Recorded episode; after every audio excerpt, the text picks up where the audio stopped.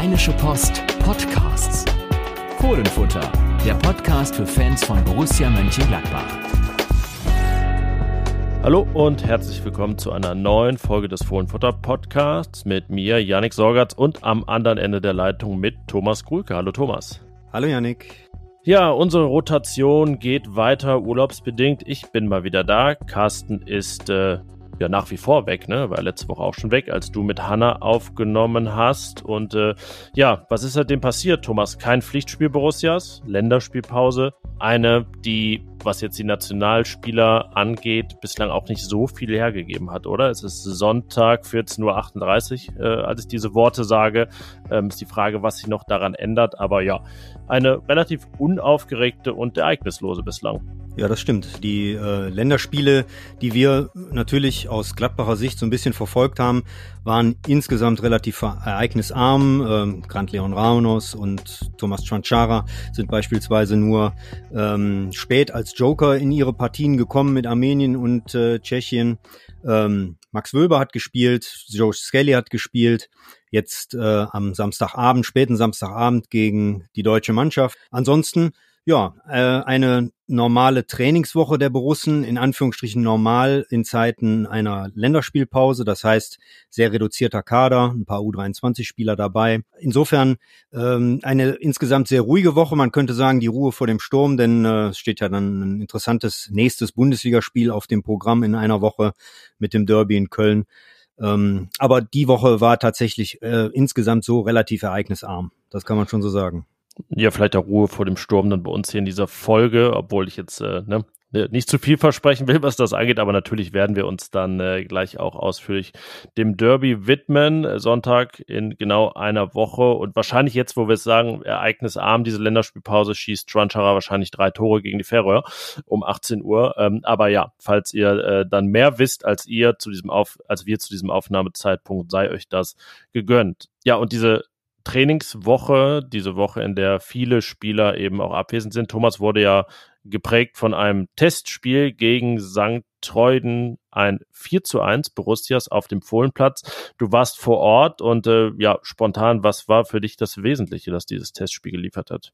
Ja, zunächst einmal scheint es jetzt wieder Tradition zu werden, dass es in diesen Länderspielpausen ähm, Testspiele gibt. Ähm, vergangene im September können wir uns dran erinnern, ähm, gab es in Willingen ein Spiel gegen Werder Bremen. Da warst du ja vor Ort. Diesmal habe ich mir das Spiel äh, gegen St. Treuden anschauen dürfen am äh, Fohlen, auf dem Fohlenplatz am Borussia Park. Es waren viele Leute da, relativ viele Fans. Äh, es hat sich natürlich angeboten in den Herbstferien dann auch um die Mittagszeit mal äh, vorbeizuschauen.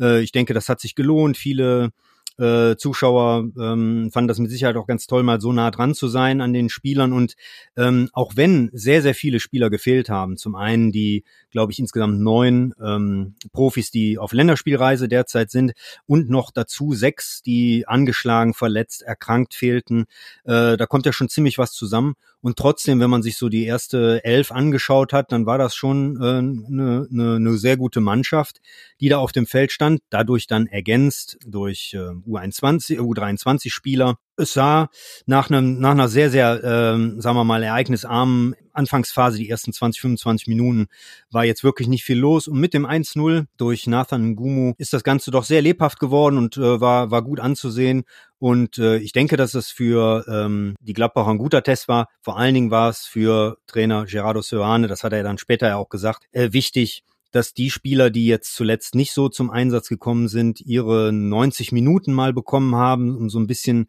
so einen Rhythmus äh, zu haben, ein bisschen aufnehmen zu können. Das galt beispielsweise für Manu Kune, der nach langer Verletzungspause zwar schon sein ähm, Startelf-Debüt, äh, Startelf-Comeback wieder gegeben hatte gegen Leipzig, danach aber dann zu spüren war, dass er die Belastung jetzt noch nicht so gut weggesteckt hat, dass es da noch ein bisschen einer äh, ja, Anpassung benötigt. Ihm taten diese 90 Minuten genauso gut wie jetzt beispielsweise auch äh, einem Patrick Herrmann, einem Hannes Wolf, ähm, auch einem Jan Olschowski im Tor.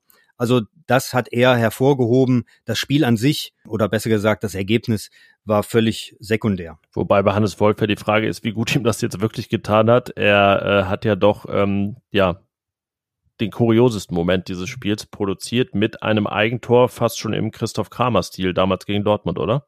Ja, da musste man auch wirklich aufpassen, dass man da die Szene nicht verpasst. Ähm, ähm, wir sind ja dann im, im Stadion, ich sage jetzt mal Stadion, äh, gewesen, meinem Kollegen von den anderen Medien ähm, und dann ist man ja auch beschäftigt, man, man schreibt Texte oder man tickert und ähm, das war ja eine völlig harmlose Situation. Äh, also ich habe es glücklicherweise, sagen wir mal, gesehen, äh, wie Hannes Wolf den Ball dann zurückpasste und äh, dann relativ schnell zu sehen war, dass äh, dass da kein Torhüter steht, wo er, wo er hinspielte. Ja, sehr kuriose Situation. Patrick Herrmann hat später im Gespräch mit uns dann auch gewitzelt, dass äh, er schon auf der Bank dann gesagt hat, äh, also das Tor von Christoph Kramer, das war dann schon noch ein Stückchen schöner. Ähm, ja, ist eine, ist eine bittere äh, Szene gewesen, war für Hannes Wolf jetzt generell auch nicht so das einfachste Spiel, weil er auf einer Position gespielt hat, auf der Doppelsechs zusammen mit Manu Kune, äh, die er ja normalerweise nicht so bekleiden würde. Das sind eben so die paar äh, Zugeständnisse, die dann eben auch Profis, die hinten dran sind, machen müssen. Patrick Herrmann sprach da auch von. Er hat selber in Willingen Rechtsverteidiger gespielt. Äh, jetzt durfte er vorne dran. Dafür musste Franck Honorat nach hinten, hat Rechtsverteidiger in der Viererkette gespielt. Das ist ja auch was anderes als das, was Es gab so sowieso jetzt überhaupt nicht so viele Abwehrspieler auf dem Platz. Genau. So Ulrich und Friedrich anderthalb, könnte man sagen. Ja, das war, glaube ich, auch die größte Schwierigkeit für äh, Seoane, das äh, so zusammen zu puzzeln, dass es, dass es Sinn ergibt. Ähm, viel war da wirklich und auch defensives Mittelfeld. Ähm, ja, also ich meine, Manu Kone und Hannes Wolf sind ja grundsätzlich auch eher offensiv ausgerichtet und auch auf der Bank war da nicht mehr viel. Also insofern, was das angeht, das muss man dann auch ähm, richtig einordnen. Das war eine unglückliche Aktion von Hannes Wolf. Er hat dann zumindest den Treffer zum 3-0 gut geschrieben bekommen. Da hat er einen Volley-Schuss von Patrick Herrmann abgefälscht, entscheidend. Ähm, ja, aber so richtig würde ihn das nicht weitergebracht haben. Ja, man musste jetzt auch bei Hannes Wolf kein weiteres Fass aufmachen. Ich glaube, da haben wir jetzt auch oft genug drüber gesprochen, dass diese Situation ziemlich festgefahren ist und da jetzt keine ernsthafte Perspektive existiert, dass sich da so schnell etwas dran ändert oder überhaupt noch ändert, bevor dann im nächsten Sommer sein Vertrag ausläuft. Ähm, denn ja, Langzeitverletzte gibt es ja auch äh, gar nicht so viele bei Borussia. Alle, die da jetzt äh, kürzer getreten sind in der Länderspielpause, auch bei diesem Testspiel, die sollten ja ja, wahrscheinlich sogar schon zum Derby wieder einsatzbereit sein. Selbst ein Nico Elvedi, der ja ähm, gar nicht auf dem Trainingsplatz stand. Ähm, ja, vielleicht für ihn ja sogar ganz gut, dass er jetzt äh, nicht diese Länderspielreise mit der Schweiz hatte, sondern dann ganz vernünftig sich auskurieren konnte. Wobei unter der Woche noch ein Verletzter dazugekommen ist. Das ist dann schon eine der größeren Nachrichten. Äh, Ivandro Borges Sanchez war zur luxemburgischen Nationalmannschaft gereist, ähm, leicht angeschlagen, wurde schon aus dem U23-Spiel. Jetzt ist es eine Muskelverletzung geworden, die ein paar Wochen außer Gefecht setzen setzen wird. Das äh, ja ist für ihn bitter, ähm, dass er erneut da so einen Rückschlag erlitten hat, äh, auch weil Luxemburg ja noch um das EM-Ticket kämpft und da ja halbwegs sensationell sehr gute Chancen hat, äh, während wir sprechen jetzt einen Tag vor dem Spiel gegen die Slowakei, dass da sehr wegweisend wird. Ähm, ja, da kann Boris Sanchez nicht mitmischen und hat eben auch am Freitag dann in Island nicht gespielt. Zuletzt war er in der U23 im Einsatz. Die hat 1-1 in Lippstadt gespielt. Ähm, Max Pull hat einen Elfmeter gehalten und dann später einen verursacht. Ja, da also kein erneuter Sieg für die U23. Ja, Thomas, jetzt haben wir eigentlich so alles durch, was diese Woche relevant war bei Borussia, oder? Ja, genau. Also ich glaube jetzt so richtig spannend in dem Sinne wird's äh, dann frühestens erstmal oder wieder am Freitag, ähm, am Dienstag sein. Äh, da wird's das erste Training ähm, in der direkten Vorbereitung auf das Köln-Spiel äh, geben und ähm, da werden wir dann mal sehen, äh, wie du schon angedeutet hast, wer von den angeschlagenen Spielern dann schon auf dem Feld steht, also mit wem man im Grunde ganz, ganz festrechnen kann. Dazu sollten beispielsweise Florian Neuhaus und Jordan äh, gehören, die jetzt ähm, aus Belastungssteuerungsgründen und auch wegen einer Erkältung in den letzten Tagen ein bisschen kürzer getreten sind. Ähm, ja, also ich glaube, äh, dann wird sich das so nach und nach steigern. Seoane selber sagt, die intensive Vorbereitung mit dem ganzen Team, die kann erst am Freitag starten, weil dann sollten alle Nationalspieler zurück sein. Gerade Ko Itakura und Joe Skelly haben ja sehr, sehr weite Reisen vor sich nach ihrem zweiten Spiel Mitte der äh, kommenden Woche. Also insofern, äh, Gladbach wird diesmal nicht ganz unglücklich darüber sein, dass dieses Derby sonntags nachmittags erst stattfindet und nicht zur Lieblingsanstoßzeit Samstag 15.30 Ja, genau. Und dann wie bei Elvedi so kleine Aspekte, dass dann die ähm, U21 nur ein Spiel hatte ähm, und äh, Rocco Reitz und Luca Netz äh, schon wieder dabei sein werden am Dienstag unter sehr unglücklichen Umständen natürlich aufgrund der Terrorattacken in Israel, ähm, dass dieses Spiel gegen Israel abgesagt wurde, aber in dem Fall ähm, ja ähm, sind die beiden dann schon wieder zurück, haben äh, gegen Weißrussland, gegen Belarus äh, vielmehr, nee, gar nicht gegen Belarus, gegen Bulgarien, sorry. 3 zu 2, B war richtig. Ein äh, 3 zu 2 Erfolg in der U21 EM Quali, aber nur Luca Netz hat gespielt, Rocco Reitz hat also beim 3-2 sein Debüt verpasst. Ähm, ja, und deswegen, wenn wir über Neuigkeiten reden, Thomas, dann würde ich gerade mal was einschieben. Da gehört ja dann schon dazu, dass äh, wir etwas Neues für euch haben. Und zwar, vielleicht gehört ja sowas schon zu den äh, Followern. Einige gibt es nämlich schon, die unserem Fohlenfutter WhatsApp-Kanal folgen. Euch ist es vielleicht in eurer App aufgefallen, dass es da jetzt den Punkt Aktuelles gibt und dort die sogenannten Kanäle, Channels, wie auch immer, das bei euch sprachlich eingestellt ist. Und wenn ihr da sucht und Fohlenfutter sucht oder auch Borussia, das genügt auch schon, dann findet ihr also unseren Fohlenfutter-Kanal. Da liefern wir euch News, Hintergründe, auch mal exklusive Inhalte mehrmals am Tag. Und äh, ja, ich denke, das ist eine gute Sache, um noch besser informiert zu bleiben rund um Borussia.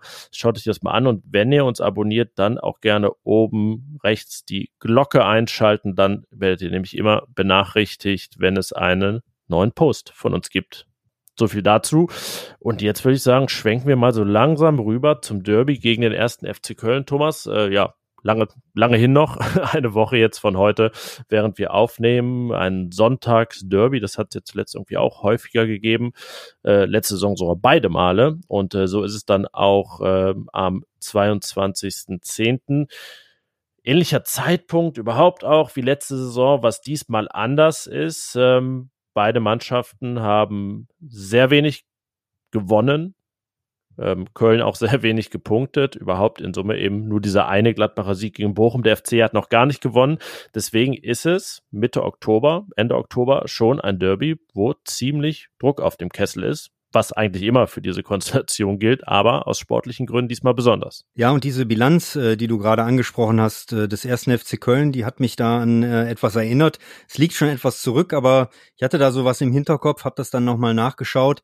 Ähm, es gab mal dieselbe, das wusste ich jetzt in dem Sinne so genau jetzt nicht mehr, aber die Kölner sind vor 31 Jahren, 1992, ähm, auch mal nach sieben Spieltagen ähm, ohne Sieg und mit nur einem Punkt äh, ins Derby gegangen. Ganz zufälligerweise hatten die Gladbacher damals äh, dieselbe Bilanz, wie sie sie jetzt haben. Ein Sieg, drei Unentschieden, drei Niederlagen. Standen, damals war es noch die Zwei-Punkte-Regelung, allerdings auch noch sogar zwei, drei Plätze tiefer als jetzt. Äh, also es war ein Kellerduell zu einem auch sehr frühen Zeitpunkt. Das Spiel, das ist die, ähm, ist der Unterschied zum, zur, zur jetzigen Konstellation, fand am Bögelberg statt in Gladbach. Und äh, ja, es gab eine 1 zu 2 Niederlage der Gladbacher. Die Kölner äh, feierten dort ihren ersten Saisonsieg. Wollen wir mal schauen, ob das jetzt ein schlechtes Omen ist für den kommenden Sonntag.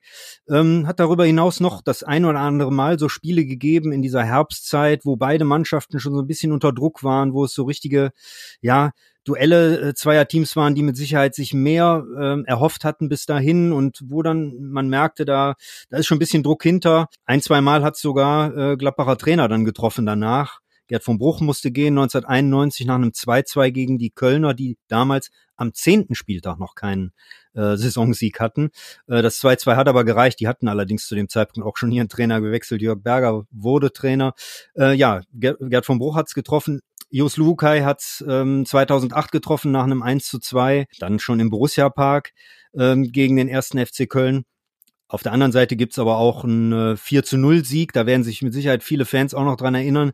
In dieser sehr, sehr speziellen Relegationssaison der Gladbacher 2010, 2011. Ähm, da war es am zwölften Spieltag äh, die Partie 17. gegen 18.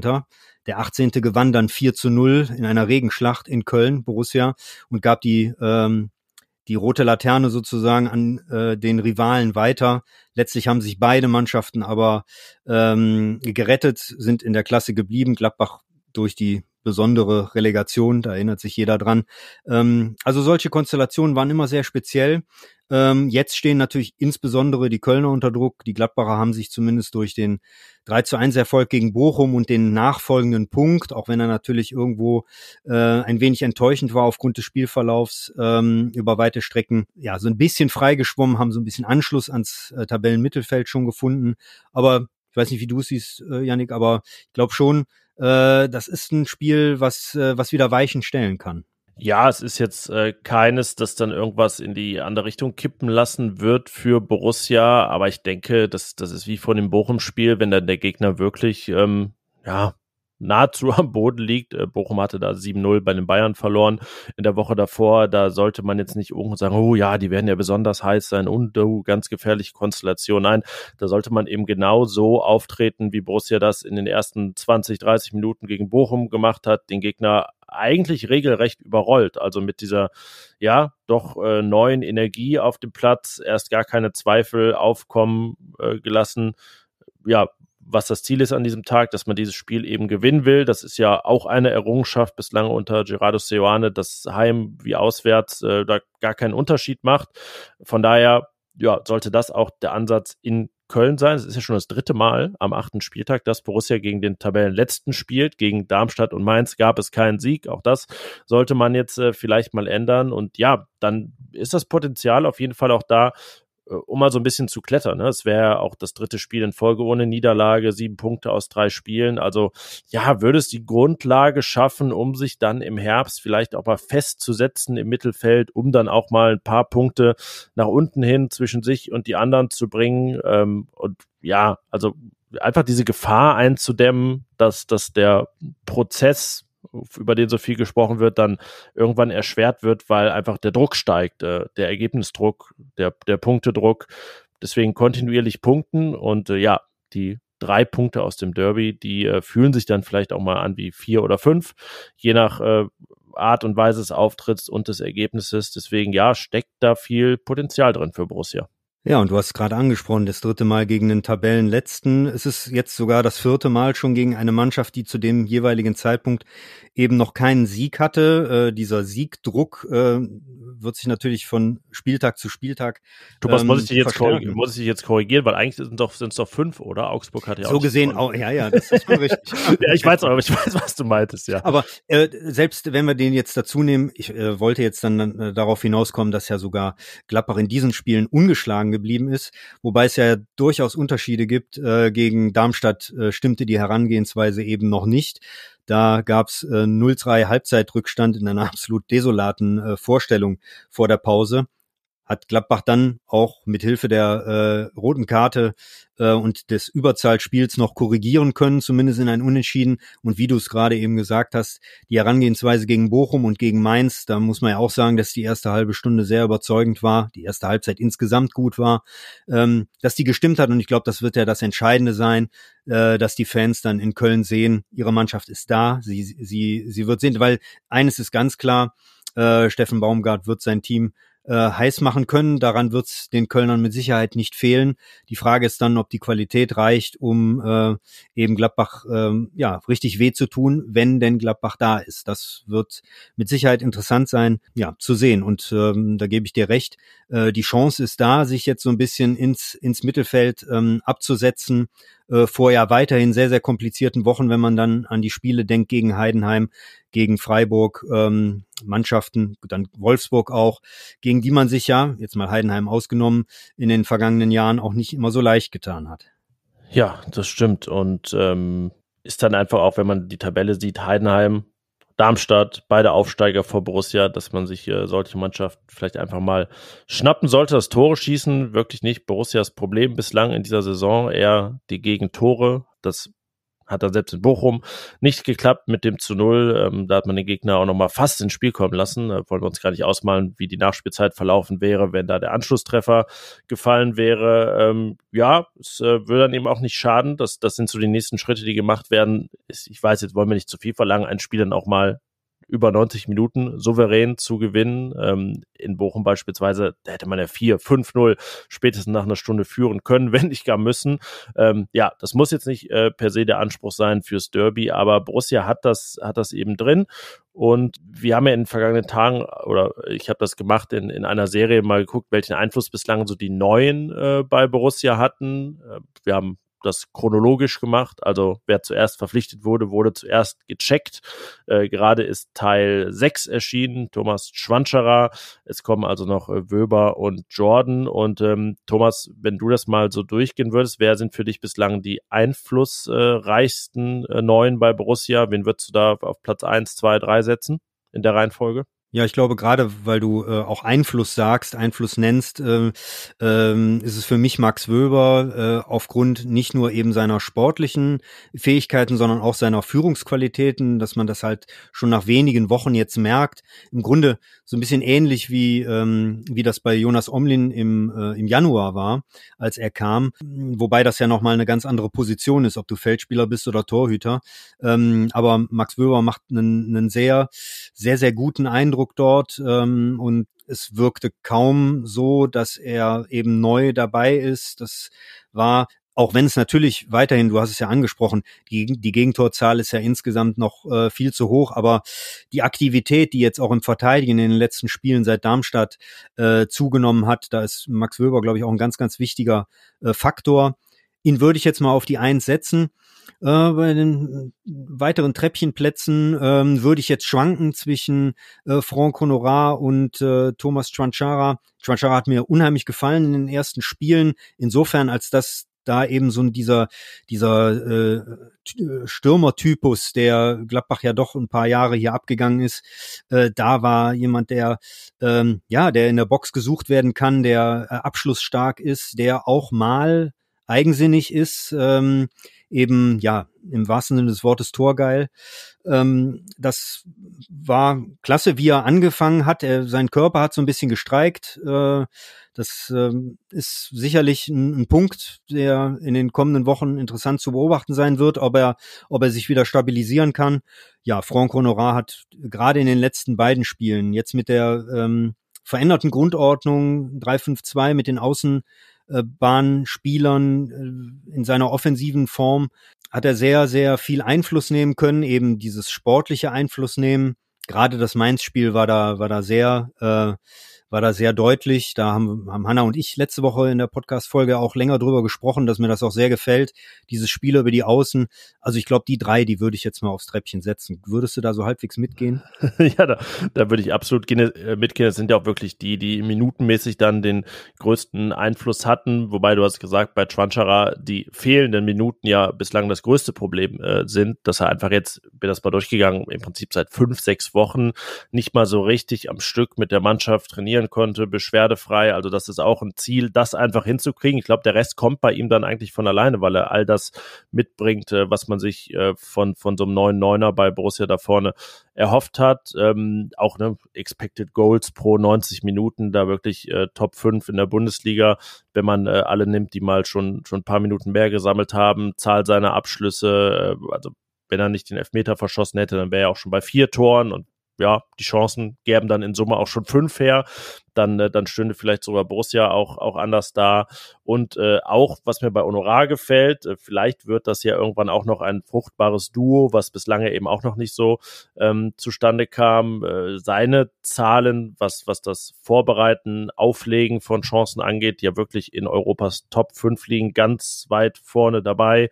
Nicht nur durch seine Standards, aber eben auch. Und äh, ja, wer weiß, vielleicht äh, wird das so ein Duo, das sich da herauskristallisiert in den nächsten Wochen. Und wenn ich ja an, Samst, an Sonntag gegen den ersten FC Köln denke, vielleicht auch schon dann. So Flanke, Honorar, Kopfball, Schwanscherer, Tor. Das äh, hat auf jeden Fall Potenzial. Die beiden haben ja auf jeden Fall auch geübt. Ähm, sowohl gegen Bochum als auch gegen Mainz. Schwanschara jeweils nur, Anführungsstrichen nur, als Joker reingekommen.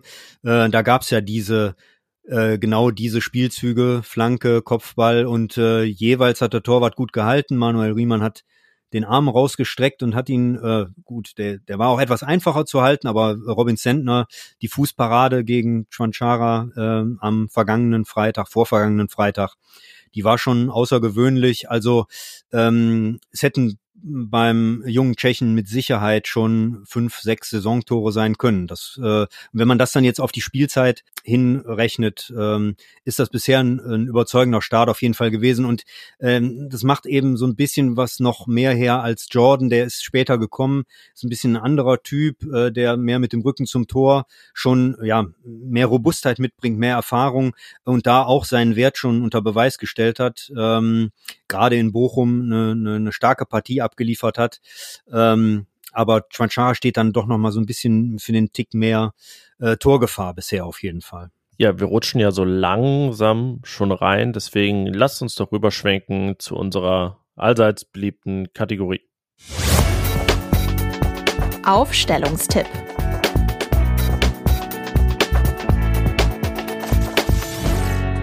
Ja, wir haben im Vorgespräch schon vermutet, dass äh, wir nicht viele Konfliktpunkte haben werden, aber äh, wir wissen es nicht. Deswegen lass es uns herausfinden, ob es welche gibt bei Borussias Aufstellung. Ähm, erste Annahme, im Tor wird es keine geben, denn äh, da gibt es ja auch keinerlei Zweifel, dass Moritz Nikolas drinstehen wird. Nee, dem habe ich auch nichts hinzuzufügen. Also da glaube ich, ähm, da können wir ganz schnell einen Haken machen und äh, uns der Dreierkette widmen.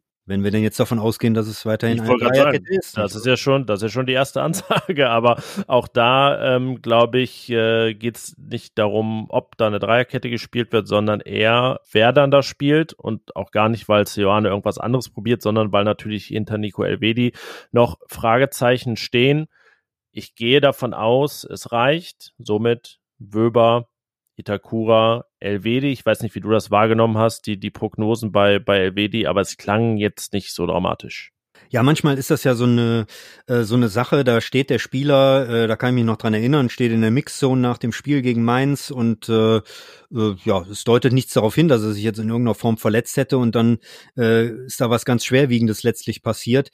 Äh, den den Eindruck hatten wir jetzt eigentlich nach dem nach dem Mainz-Spiel nicht ähm, und so, dass man glaube ich da auch noch Hoffnung haben kann, dass Nico Elvedi wieder äh, spielfit sein wird am kommenden äh, Sonntag. Wenn es nicht so wäre, dann tendiere ich wahrscheinlich eher ähm, zu Joe Skelly, ähm, der jetzt äh, eine ganz gute Woche hat. Er hatte eine hatte ähm, sein, sein Joker-Tor gegen, gegen Mainz ähm, ja, gefeiert. Äh, war mit Sicherheit eine, eine erleichternde Situation für ihn nach, nach einem ja, ziemlich stotterigen Start, sage ich mal, in die Saison. Jetzt gegen äh, den DFB, gegen die DFB-Auswahl beim 1 zu 3 eine ganz ordentliche Partie gemacht, durchgespielt als Rechtsverteidiger.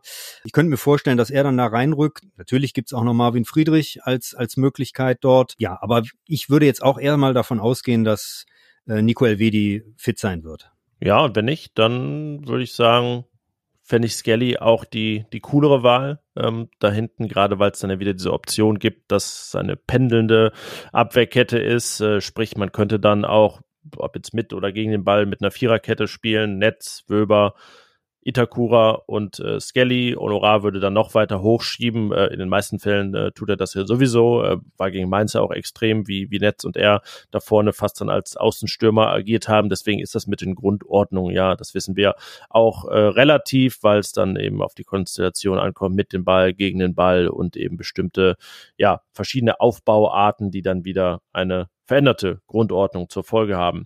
Ja, es hat sich ja im Herzen der Mannschaft ein Dreier-Mittelfeld etabliert als Variante mit dem Sechser Julian Weigel. Da habe ich jetzt auch äh, keine Zweifel dran.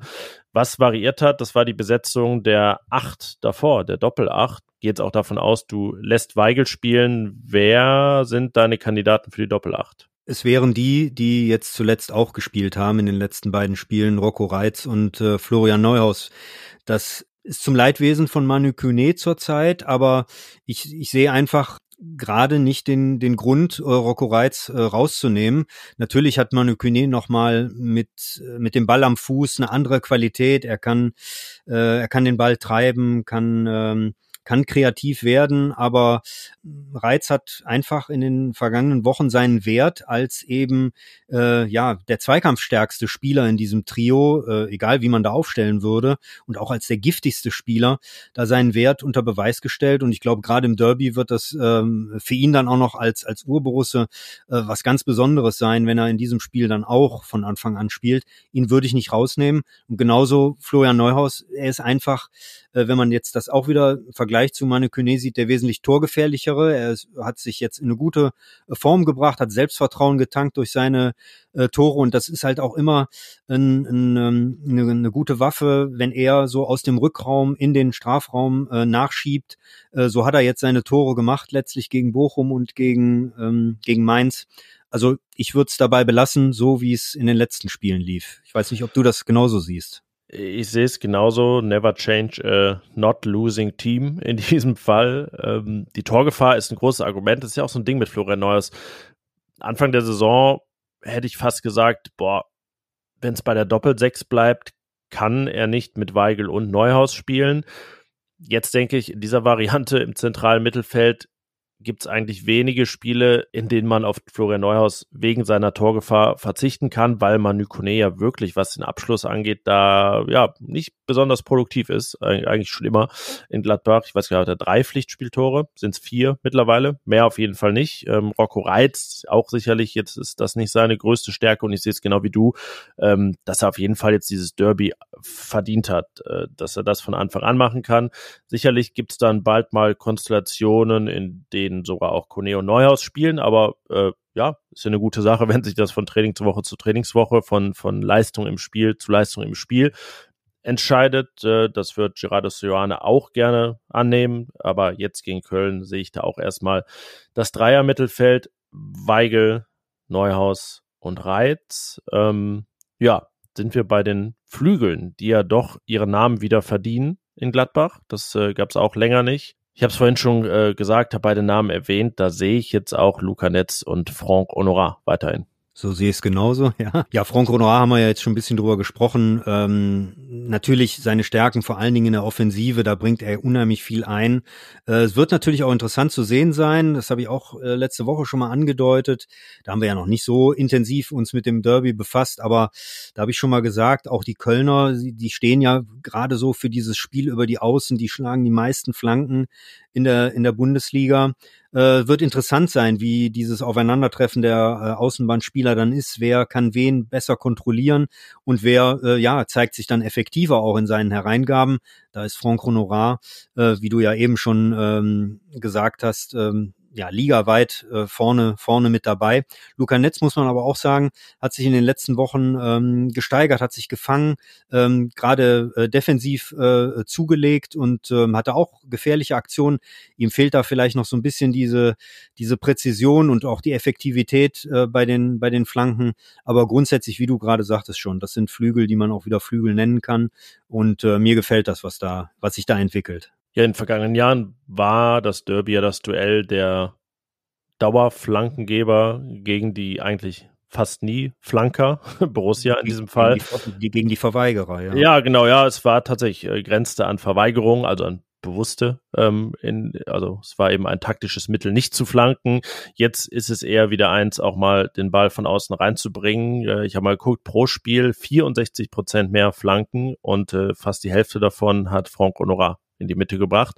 In Europas Top liegen nur einer mehr, äh, Romain del Castillo, sein Nachfolger sozusagen bei Brest. Also ja, das scheint ein System hinterzustecken. Jetzt äh, ist er Borussias Flankenkönig. Ja, bleibt vorne die, ja, muss man dann ja so nennen, Doppelspitze.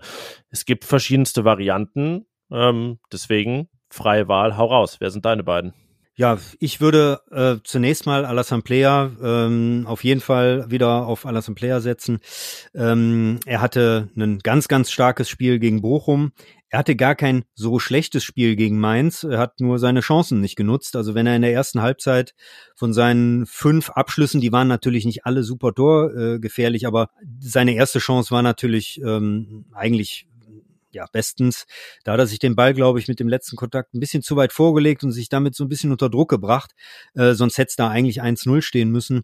Er hat, jetzt zeigt er in dieser Rolle, in dieser etwas eben hängenden, äh, als hängende Spitze, da seine, seine Torgefährlichkeit, seine Kreativität auch wieder. Das war ja ganz wichtig bei ihm letztlich.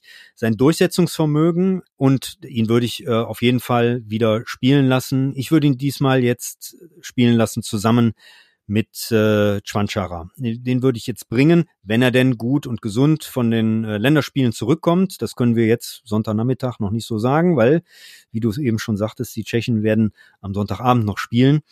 Hm, aber er hat dann noch eine ganze Woche äh, in Gladbach, ähm, Thomas Chwanchara. Und ähm, was ich eben schon sagte, er steht so ein bisschen für noch ein bisschen mehr Torgefahr und auch so ein bisschen dieses eklige, äh, sich in die Zweikämpfe äh, begeben, dem Gegner wehtun wollen, ähm, diese diese Gier äh, nach dem eigenen Abschluss. Ich glaube, dass das im Derby gut tun wird. Er kann da mitreißen. Ähm, er ist mit Sicherheit auch ein sehr wirkungsvoller Joker, aber ich glaube, da würde ich äh, den Switch wählen. Äh, Jordan hat seine Sache in den letzten Spielen gut gemacht, aber ähm, da würde ich jetzt der Jugend oder der, der, der Agilität sozusagen Chancharas den Vorzug geben.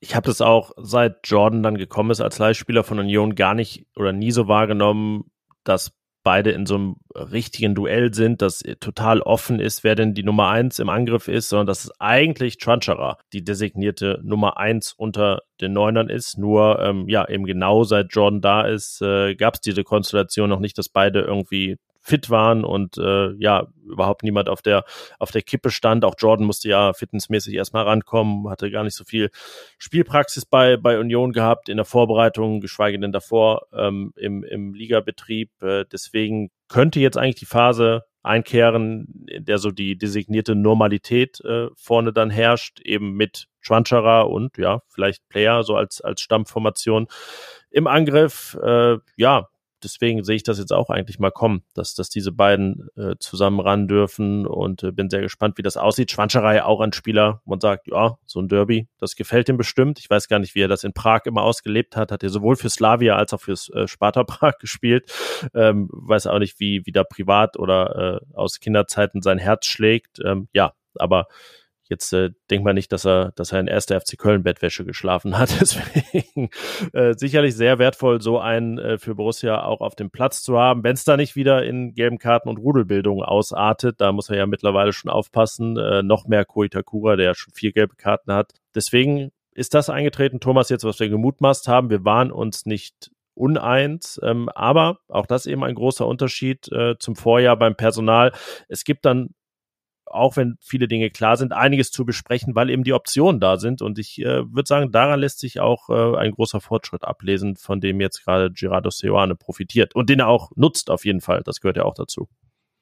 Ja, ich, ich hoffe auch, dass jetzt die letzten Minuten nicht zu langweilig waren. Ich glaube, wir haben die einzelnen Personalien, glaube ich, gut erklärt und äh, ähm, jeder so seine Standpunkte damit reingebracht. Und genau das, was du sagst, das haben wir auch schon das ein oder andere Mal thematisiert, dass man schon das Gefühl hat, Gladbach mag zwar viel individuelle Qualität im Sommer verloren haben, aber die Breite im Kader durch unterschiedliche Maßnahmen, zum einen natürlich durch die, durch die Zugänge, aber eben auch durch beispielsweise so ein Rocco Reitz oder so, der ja schon da war und der sich jetzt halt einfach in Position gebracht hat, die, ähm, die Möglichkeiten, die Optionen sind größer geworden und äh, ähm, Seoane ist ein Trainer, der sie eben zu nutzen weiß, zu nutzen, nutzen will. Und äh, das macht das Ganze Woche für Woche dann eben spannend, auch wenn man letztlich zu dem Schluss kommt, dass sich vielleicht gar nicht so viel ändern wird. Ja, man kann ja bald schon in den Aufstellungstipp noch die Wechsel integrieren, dass wir noch tippen, äh, was sind die ersten Auswechslungen. Ähm, ja, auch da das Kontingent bislang voll ausgeschöpft und das sogar durchaus äh, früh im Spiel. Auch das eine größere Änderung im Vergleich zum Vorjahr. Ähm, das letzte Derby in Köln, ein 0 zu 0, war jetzt keins der Spiele der Sorte, ja, wie das 0-4 in Mainz, das 1-4 in Berlin oder so, wo es dann den kompletten Aufschrei gab, aber trotzdem damals auch sehr negativ gesehen. Die Leistung, ja, war so gar nicht mutig ähm, gegen einen FC, der damals auch nicht gut drauf war. Jetzt ist die Frage, was wird's diesmal? 0-0? Vermute ich jetzt auch mal. Ist nicht dein Tipp? also Wie, ich, äh, ich wünsche jedem, der ins Stadion äh, fährt, ähm, dass es eh kein nicht nochmal so ein Spiel wird wie äh, im vergangenen April. Ich war da. Es war ähm, insgesamt ein ganz, ganz schwaches Spiel und von den Gladbachern insbesondere in der ersten Halbzeit. Da waren sofort diese ersten paar Minuten, äh, wo man wieder sehen konnte, äh, die Mannschaft ist nicht richtig da. Äh, sie hat nicht die die Einstellung, die es braucht für das Spiel. Äh, das war dann in der zweiten Halbzeit ein bisschen besser in die erste Viertelstunde, aber es war insgesamt dann eher so ein Spiel, wo man am Ende froh sein konnte, man hat einen Punkt geholt. Ich habe aber zurzeit nicht das Gefühl, dass das äh, so jetzt ähm, nochmal passieren würde. Die Kölner sind nicht so richtig im, äh, noch nicht richtig angekommen in der Saison. Und äh, ich glaube schon, dass Gladbach ihnen ähm, wehtun kann, wenn sie, wenn sie, wenn sie da sind, wenn sie, wenn sie so starten wie äh, in Bochum und gegen Mainz, dann würde ich fast ein bisschen, ja, da würde ich davon, ich würde mal einen 2-1-Sieg der, der Gladbacher tippen. Ich ähm, habe bislang alle Bundesliga-Auswärtsspiele dieser Saison live im Stadion gesehen. 10 zu 8 Tore aus Sicht von Borussia. Das heißt, ähm, mit meiner Anwesenheit in Köln am Sonntag geht ein gewisses Torversprechen einher. Das ähm, würde ich jetzt mal halbwegs halten mit einem 3 zu 1 für Gladbach. Also einem erneuten 3 zu 1 Auswärtssieg, muss man in dem Fall sagen. Also das hört sich doch schon mal gut an. Und äh, können eigentlich alle Hörer jetzt, äh, sagen wir mal, beruhigt sein. Ich bin nicht dort vor Ort, kein 0-0, kein 0-0 möglich, mehr oder weniger. Und äh, wie du schon sagst, also ich kann jetzt äh, mehr oder weniger nur das, äh, das 7-0 gegen Bersenbrück bieten, aber das ist dann doch ein anderer Wettbewerb und ja, aber auch torreich, also ne, Tore torreich, Tor. aber es ist dann doch noch mal eine andere Qualität, äh, was den Gegner angeht. Ja, das stimmt. Das äh, nett von dir, dass du dir da Stichelei äh, verkniffen hast gegenüber dem ersten FC Köln. Dann sind wir sehr gespannt, wie dieses Derby verläuft. Äh, nächste Woche dann schon wieder eine neue Konstellation. Ich werde das Ganze mit Hanna Gobrecht abarbeiten, vor Ort sein und dann eben auch im Podcast besprechen in gut einer Woche.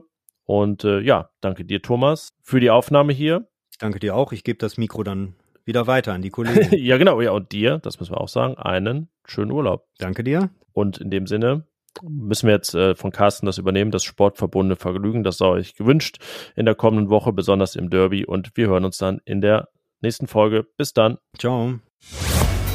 Mehr bei uns im Netz www.rp-online.de